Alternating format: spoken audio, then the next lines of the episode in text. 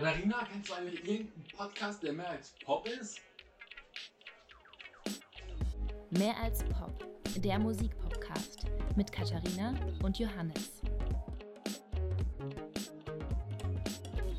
Wir sind wieder zurück aus der Osterpause und fangen heute an mit einer neuen Folge Klassiker der Klassik. Über was für Stücke redest du heute, Kathi? Ich habe zum einen den Gitarrenklassiker Asturias dabei von Isaac Albeniz und zum anderen auch zu deiner ganz, ganz großen Freude die vier Jahreszeiten von Antonio Vivaldi. Und wie sieht es bei dir aus? Ich habe zwei Stücke dabei, die hoffentlich jeder kennt. Ähm, ich habe einmal La Campanella von Franz Liszt dabei. Also ich denke, das kennt, kennt man spätestens, wenn man es hört. Kennen bestimmt auch viele vom Namen. Da gibt es bestimmt genug Reels oder, oder TikToks. Und dann habe ich noch einmal Claire de Lune dabei von, von Claude Debussy. Ist kein eigenes Stück, aber ich denke, hat auch schon jeder gehört. Ähm, ich muss ehrlich gesagt sagen, dass ich dein Asturi, Astirio, den Gitarrenklassiker nicht kenne. Ast doch, doch, doch, das kennst du garantiert. Ich habe das nämlich auch schon geübt und zwar vor äh, vier, fünf Jahren oder so und ich bin nicht über die zweite Seite rausgekommen man muss dazu sagen, Gitarrenstücke sind normalerweise zwei bis drei Seiten lang, wenn sie tatsächlich für Gitarre komponiert sind. Alles andere, was länger ist, ist meistens so, dass es ein Arrangement ist für Gitarre von einem Stück für, weiß nicht, Orchester oder Klavier, da gibt es alles Mögliche. Und genau, so ist es bei Asturias tatsächlich auch. Das finde ich sehr, sehr spannend und das wusste ich auch nicht. Ich war fest davon überzeugt, das ist ein Stück für Gitarre. Jetzt aber zu deiner Sache, dass du es anscheinend nicht kennst. Du kennst es.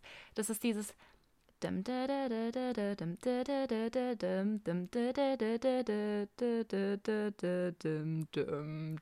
Da wird es mir zu tief. Macht noch nicht tick. Okay, ja, das ist auch ziemlich schwer, weil das ist, ähm, also die Struktur gerade am Anfang ist eigentlich relativ einprägsam. Ich glaube, wenn du in der Playlist vorbeischaust, so wie ihr übrigens auch das auf jeden Fall tun solltet, da sind nämlich alle Stücke drin, Klassiker der Klassik, könnt ihr gerne auf Spotify suchen. Äh, wenn du es dir da anhörst, dann wirst du es auf jeden Fall kennen. Das ist nämlich so äh, ganz typisch auch für spanische und südamerikanische Gitarrenmusik, äh, der Wechsel aus Daumen und Zeigefinger. Also das ist die ganze Zeit ein Wechsel. Da ist im Daumen, im Bass, also quasi die Melodie und dann ist ein gleichbleibender Ton, ähm, der mit dem Zeigefinger gespielt wird. Und ja, das ist halt zum Vorstell äh, Vorspielen super schwer, weil dann kommen auch zwischendrin immer so äh, Flamenco angehauchte Schläge, also dass alle Seiten gleichzeitig gespielt werden, also geschlagen werden, ähm, was dem halt so diesen Spanisch spanischen Flair irgendwie gibt. Deshalb ist es zum Singen sehr, sehr schwer. Du meintest ja schon, dass es eben spanische bzw. mexikanische Akzente hat. Ist das Stück oder ist der Komponist des Stücks dann auch aus Spanien oder aus Mexiko? Also aus Spanien, ja. Isaac Albeniz ist aus Spanien. Und das Stück Asturias ist auch aus der Suite Española, Opus 47. Und das sind insgesamt acht Stücke, die bekannte Städte und Regionen in Spanien beschreiben. Und Asturias ist eben eine Region in Spanien. Und ähm, er versucht es so ein bisschen zu beschreiben. Und was ich ganz interessant finde, ist eben, dass dieses Stück im Original nicht für Gitarre ist, sondern für Klavier.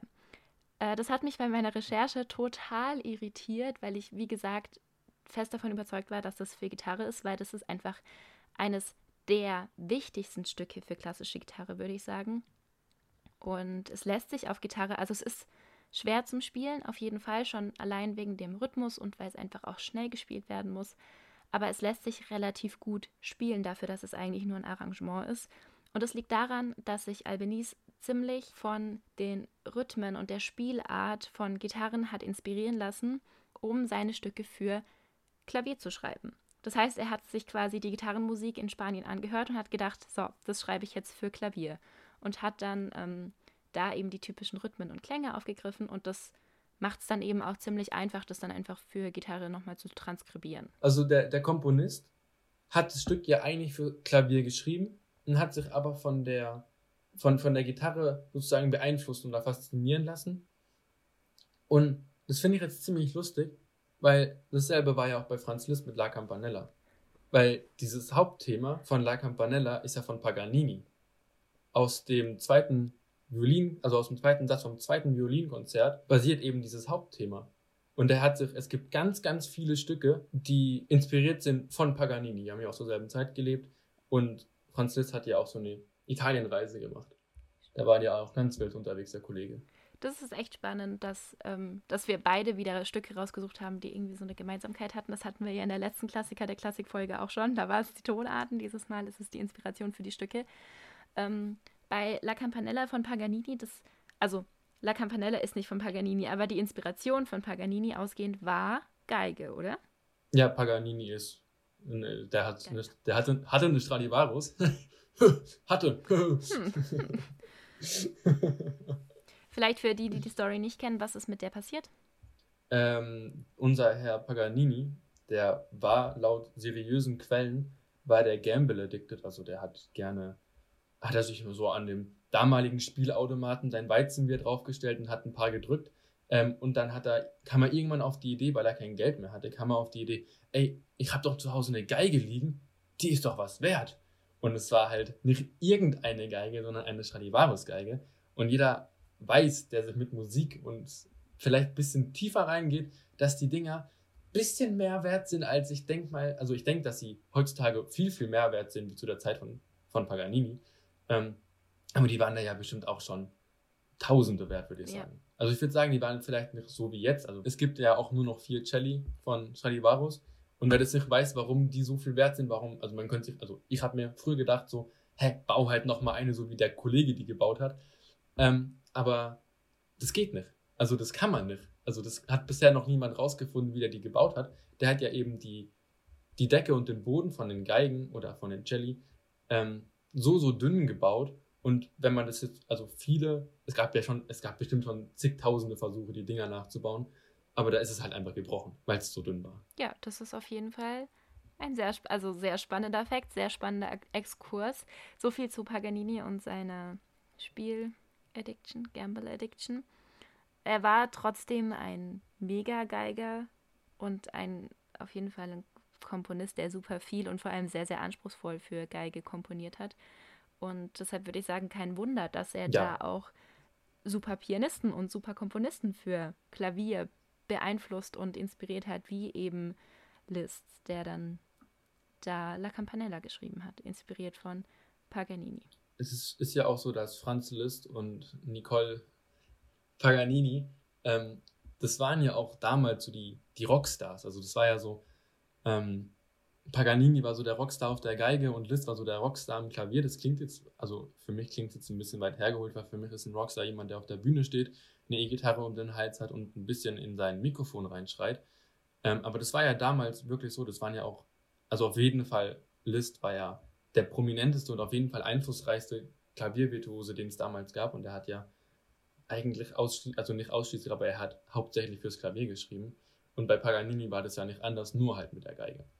Und was ist denn jetzt deiner Meinung nach so das Besondere an dem Stück? Also wieso gehört es für dich zu den Klassikern der Klassik? Na, weil es jeder kennt. Ja, aber es ist ja, ist ja trotzdem so, das haben wir ja in der ersten Folge und auch in der zweiten Folge immer wieder gehabt, dass sogar bei Für Elise, wo man am Anfang denkt, oh nee, tausendmal gehört, hab keinen Bock mehr drauf, dass selbst da gibt es Infos, bei denen man irgendwie überrascht ist. Oder zum Beispiel dieser, dieser B- und C-Teil, wo du auch gemeint hattest, krass, den habe ich gar nicht so im Ohr, aber das macht das Stück ja dann irgendwie schon spannender.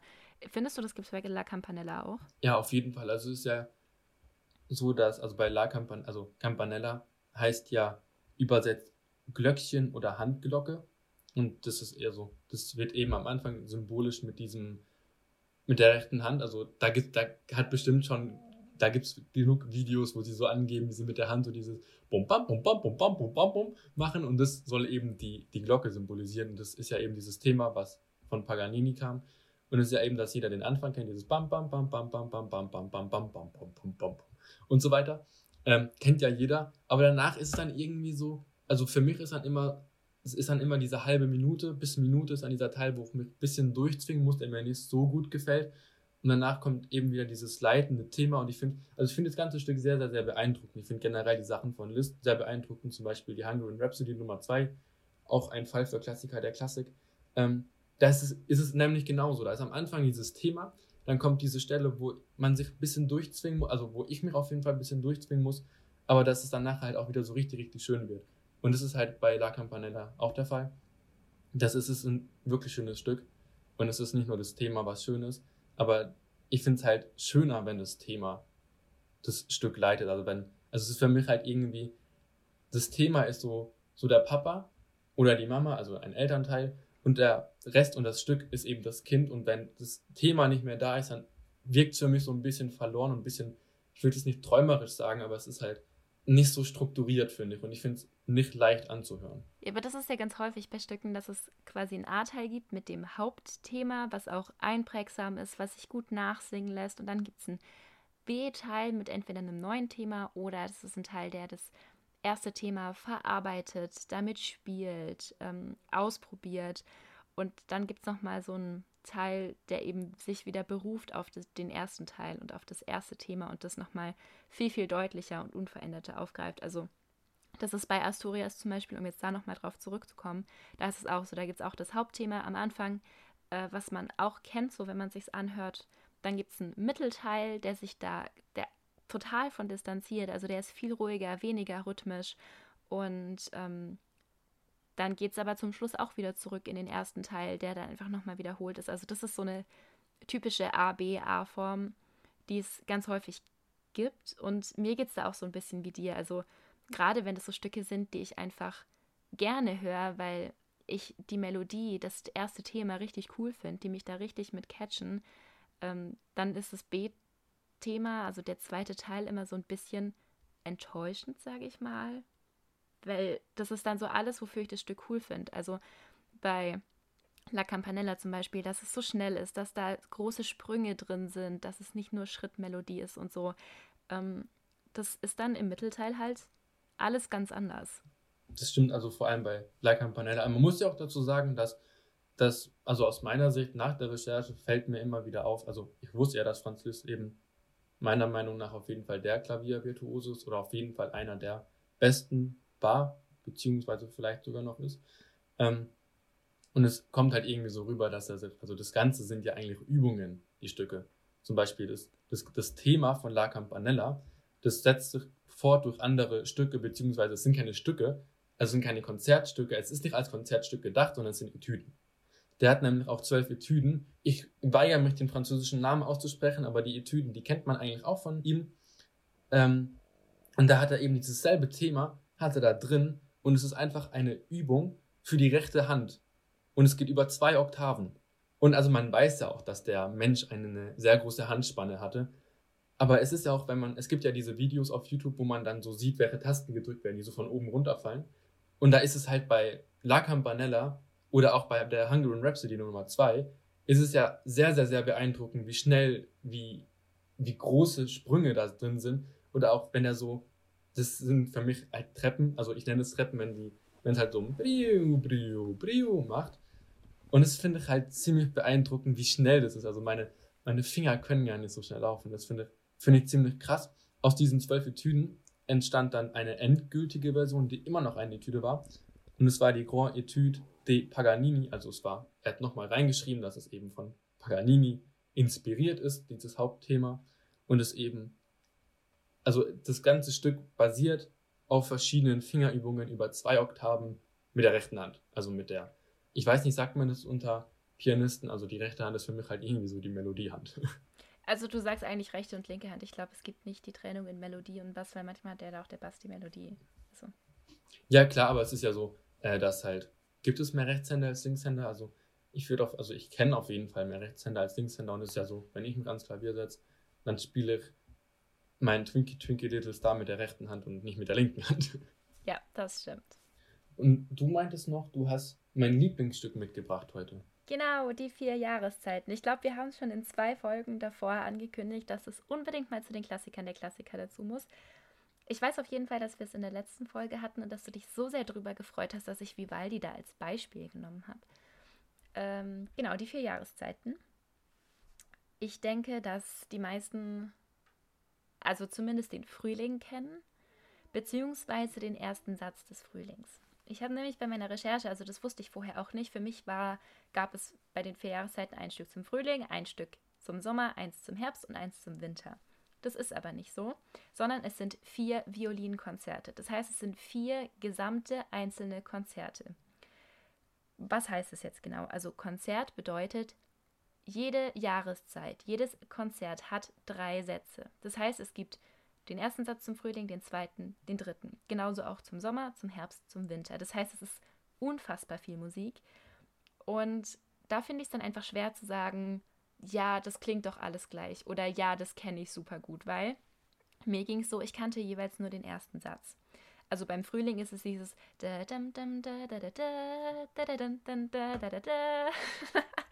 nur kurz für euch, das muss ich. Als ich angefangen habe zu singen, hat Johannes den Kopf geschüttelt und sich die Kopfhörer aus den Ohren genommen.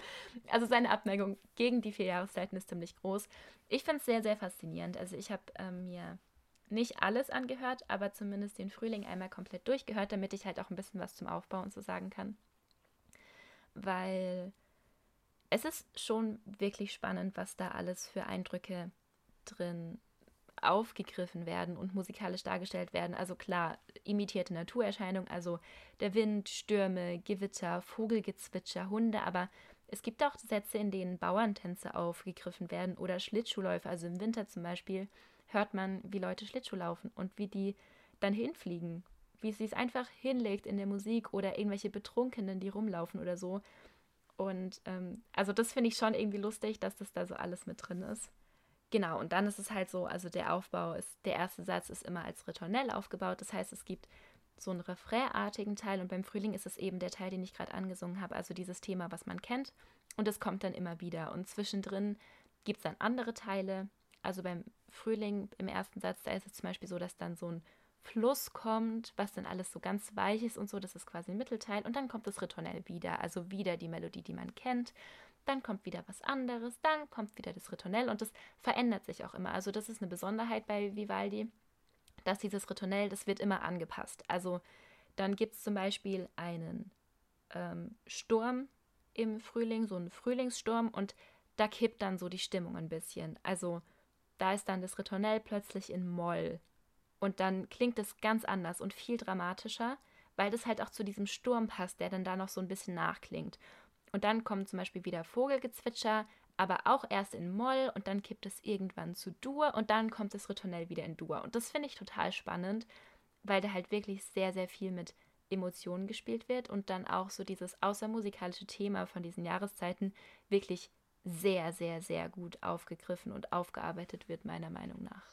Also ich muss ja auch sagen, also ich habe eine Abneigung gegen die vier Jahreszeiten, vielleicht auch gegen Vivaldi, aber das sei jetzt mal so dahingestellt. Ich ecke damit auch sehr oft an, also auch wenn, also meine Freundin, die ist nicht so in Klassik-Game drin und wenn dann so die vier Jahreszeiten, also die laufen ja oft in Werbungen, vor allem der Frühling, ähm, dann sage ich so, oh, nie, nie, nie, die kacke schon wieder. Und dann ist sie so, hey, warum? Ist doch voll schön.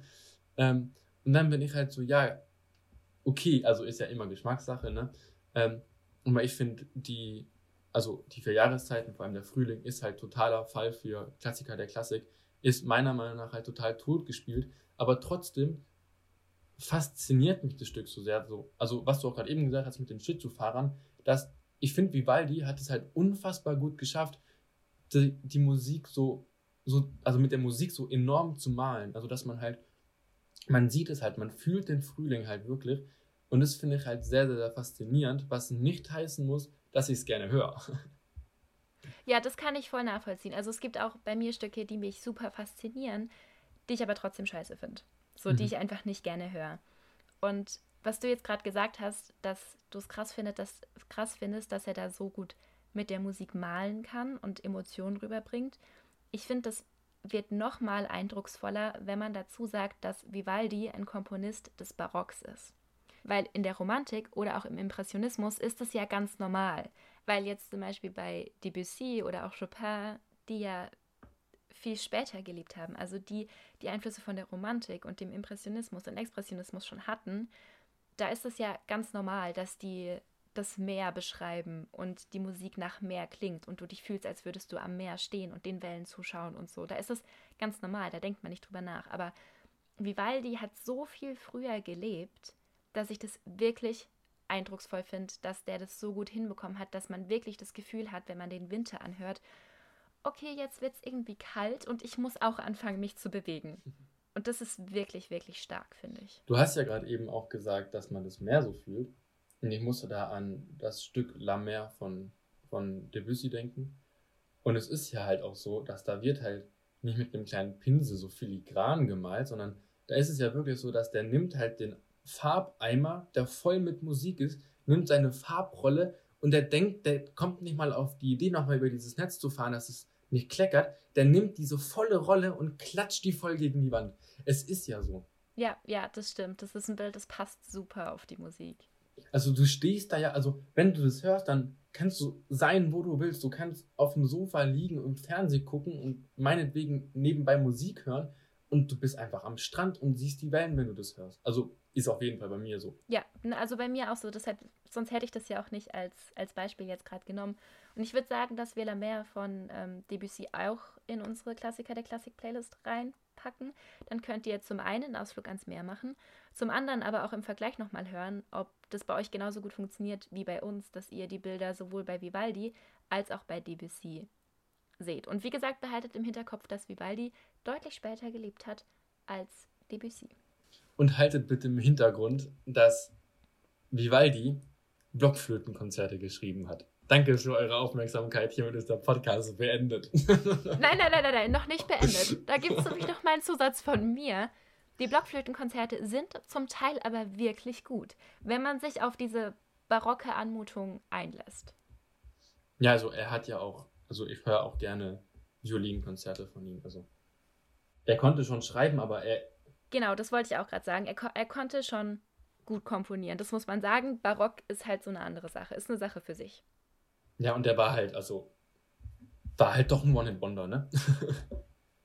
Kommen wir von dem One-Hit-Wonder zu dem wahrscheinlich All-Time-Favorite of Chill and Relax Piano Mix Lied Stück.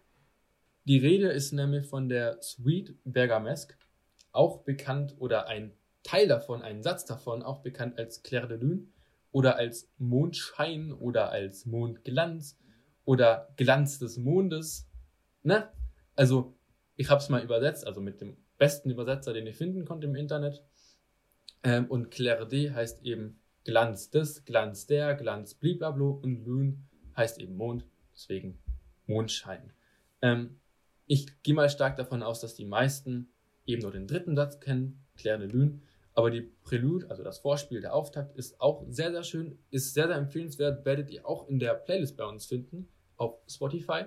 Das Miniert ist auch sehr, sehr schön und auch der vierte, letzte Satz ist auch sehr, sehr schön. Man muss aber natürlich sagen, dass Claire de Lune in das Dur geschrieben, da meiner Meinung nach schon sehr raussteht. Also es ist ja dieses sehr, sehr ruhige Lied, dieses dum, dum, dum, dum, dum, dum. Also ich finde es sehr, sehr schön. Es ist halt eben wie wie bereits gesagt, durch diese großen Piano, Relax, Study Playlists, finde ich, ist es halt ein bisschen sehr tot gespielt.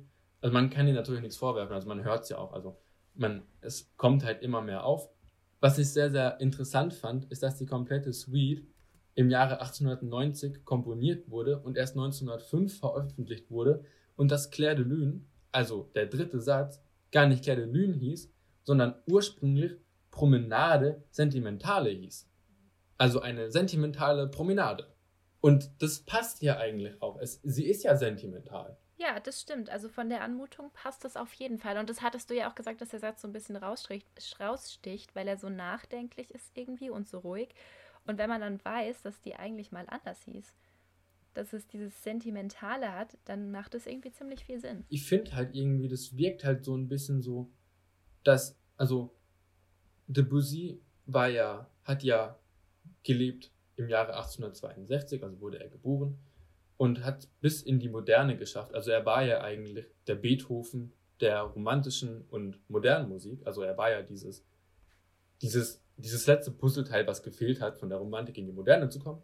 Er war ja Impressionist und es wirkt halt dann so für mich, dass er halt so gesagt hat, so, es ist eine sentimentale Promenade und warum malen wir da nicht noch ein bisschen dran rum und machen einfach einen Mondschein raus. Weil es passt ja irgendwie auch, dass der Mondschein so ruhig ist und es wirkt halt so, also wenn ich das Lied höre, und vielleicht ein Bild vom Mond sehe, äh, dann ist es ja irgendwie so, dass man sich halt so, dass man so auf einem kleinen Hügel sitzt, wo am Rand Bäume sind.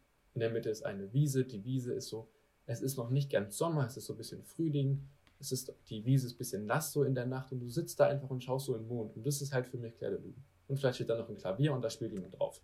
Das ist halt so für mich Claire de Lune. Ja, aber ich finde, das passt. Also auch so diese Verbindung von dem Mond und diesem sentimentalen, traurigen Spaziergang. Ich finde, das passt ziemlich gut zusammen. Also ich verstehe, wieso da der Titel irgendwie nochmal geändert wurde. Also ich fand es halt ziemlich interessant, weil ich, also es ist auf jeden Fall das erste Mal, dass mir, dass ich sowas gesehen habe, dass jemand, dass, dass es so umbenannt wurde und nicht einen anderen Namen bekommen hat, wie die kleine Nachtmusik zum Beispiel. Und was ich auch sehr, sehr interessant fand, ist, dass Claire de Lune wird natürlich, weil es ist halt das Stück von Debussy, äh, es ist halt so, dass es in Filmen benutzt wird, zum Beispiel, es gibt Walt Disney-Filme, da, ich weiß leider nicht mehr, äh, es war, glaube ich, ein Theater, Fantasie hieß es, glaube ich, ähm, ist schon ein bisschen älter und die Stelle, wo Claire de Lune im Hintergrund laufen würde, die wurde rausgeschnitten wegen Überlänge. Das heißt, es ist gar nicht drin. Aber fürs Protokoll, Walt Disney hat Claire de Lune benutzt. Und was ich sehr, sehr interessant finde, ist, dass in dem neuen Cyberpunk-Teil, also der im September 2020 erschienen wird, also Cyberpunk 2077, dass in dem, in dem Penthouse von dem Stadtrat Jefferson Pirales wird auf einem automatischen, automatisierten Flügel Claire gespielt. Okay, das ist ein, ein interessanter, spannender Funfact, würde ich sagen. Also es ist halt irgendwie so, man verbindet ja irgendwie mit einem schönen Flügel, wahrscheinlich noch von Steinway und dann noch reich sein verbindet man ja oft so klassische Musik, so, so ein bisschen, ne? So, ich bin gehobener. Und dann war es ja eigentlich, es ist ja dann eigentlich klar, dass da dann irgendwas drauf gespielt wird, weil Cyberpunk ist halt Cyberpunk. Ähm, und das ist halt Claire de Lune, ist halt halt so, ne? Ist halt so ein kleiner Funfact, finde ich. Also es ist nicht irgendwie so was krass Besonderes. Aber was ich was krass Besonderes finde, also der zweite Funfact ist, dass es eine arrangierte Orchesterversion von André Kaplitz gibt. Und das finde ich ziemlich cool, dass es ein, ich meine, ich stelle stell dir mal vor, es gibt La Campanella für das ganze Orchester. Ich kann es mir ehrlich gesagt nicht vorstellen, weil was spielen die anderen Instrumente? Also es gibt ja, es kann ja nur ein Instrument oder eine Instrumentengruppe geben, die die Melodie spielt. Was, was passiert dann mit dem Rest? Also bei, bei Claire de Lune, ja, La Campanella, nein. Ja, genau, das ist es eben. Bei, bei Claire de Lune geht es halt voll. Vor allem, ich denke halt gerade an den Anfang, da kann so viel passieren. Aber bei, bei La Campanella so, so schnell ist, das geht, glaub ich, nicht. Also welche Posaune kommt da hinterher? Ja, aber bei, bei Claire de Lune ist einfach der, der Vorteil, dass man mit Harmonie auffüllen kann. Also da kann so ein fetter Streicherteppich drunter liegen oder Blä lange Liegetöne von den Bläsern und das passt. Zum Beispiel von den Hörnern. Zum Beispiel von den Hörnern. Und das passt einfach, weil es zur Stimmung passt, weil es zur Atmosphäre passt. Bei La Campanella geht das halt nicht. So, deshalb ist es, glaube ich, auch der Vorteil von, von Claire de Lune als Stück, dass sich das da einfach gut umsetzen lässt. Was ich auch noch sehr, sehr lustig fand, also man weiß ja, dass, nochmal, wenn wir so einen klitzekleinen Vergleich machen, also die haben ja ungefähr zur selben Zeit gelebt, äh, unser Debussy und unser Herr Liszt. Also Herr Liszt wurde geboren, Herr Liszt wurde geboren im Jahre 1822, meine also 1820 sagen wir mal so grob, und Debussy wurde 1862 geboren, also Liszt war da schon älter, aber die haben ja zur selben Zeit, haben sie natürlich auch existiert. Und man weiß ja, dass Liszt so, also damit Liszt wurde ja umgegangen wie mit einem, wie mit einem Adligen. Also er hat ja auch dann noch, als er 54 Jahre war, hat er eben noch einen Ritterschlag bekommen. Aber was er nicht hat und was Debussy hat, ist ein Stern in der Musikmeile in Wien. Das ist ja, also für die, die es nicht wissen, das ist wie ein Hall of Fame in Hollywood für Schauspieler, Musiker oder halt einfach, ne, Hall of Fame. Und da gibt, da sind halt Komponisten, da liegt ja auch logischerweise auch ein Herr Mozart. Und Debussy hat da eben auch einen Stern. Und ich meine, dass Liszt keinen hat. Falls Liszt einen hat, tut es mir leid, das habe ich übersehen, aber ich meine, nur Debussy hat einen. Und was, also, was ich auch noch kurz sagen wollte, weil Debussy ist ja ein Impressionist gewesen, ähm, das fand ich ziemlich witzig.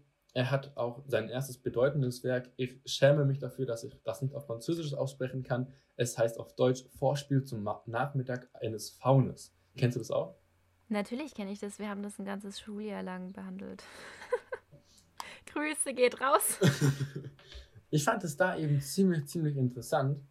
Ich dachte halt, was, warum, ich bin nicht so dumm, dass ich das, dass ich das nicht verspiele. Was für ein Vorspiel zum Nachmittag von einem Faun. Ich habe eben an das Tier gedacht, aber es geht da ja um einen, um einen altitalienischen Gott der Natur und des Waldes. Ich fand es halt ein bisschen mindblowing, weil es ist halt, es sind 1, 2, 3, 4, 5, es sind fünf Wörter und es kann halt viel bedeuten. Oder bedeutet viel. Ja, das stimmt. Aber das ist ja auch das Schöne an Musik, dass man da so viel irgendwie reinlegen kann, so viel Geschichten drin verpacken kann und es trotzdem auch irgendwie für jeden Einzelnen was anderes bedeuten kann. Das ist ja auch so, in den, in den vier Minuten von Claire de Lune wird wahrscheinlich mehr gesagt wie in dem ganzen Buch. Oder kann mehr gesagt werden. Es ist ja irgendwie immer eine Ausrichtungssache, was der, was der Hörer sich vorstellen will oder was der, was der Hörer hören will. Ja, das stimmt auf jeden Fall. Und damit würde ich sagen, schaut doch einfach mal bei uns auf Spotify vorbei, hört euch unsere Playlisten an. Die Playlist Klassiker der Klassik, da findet ihr die ganzen Stücke, von denen wir jetzt gesprochen haben.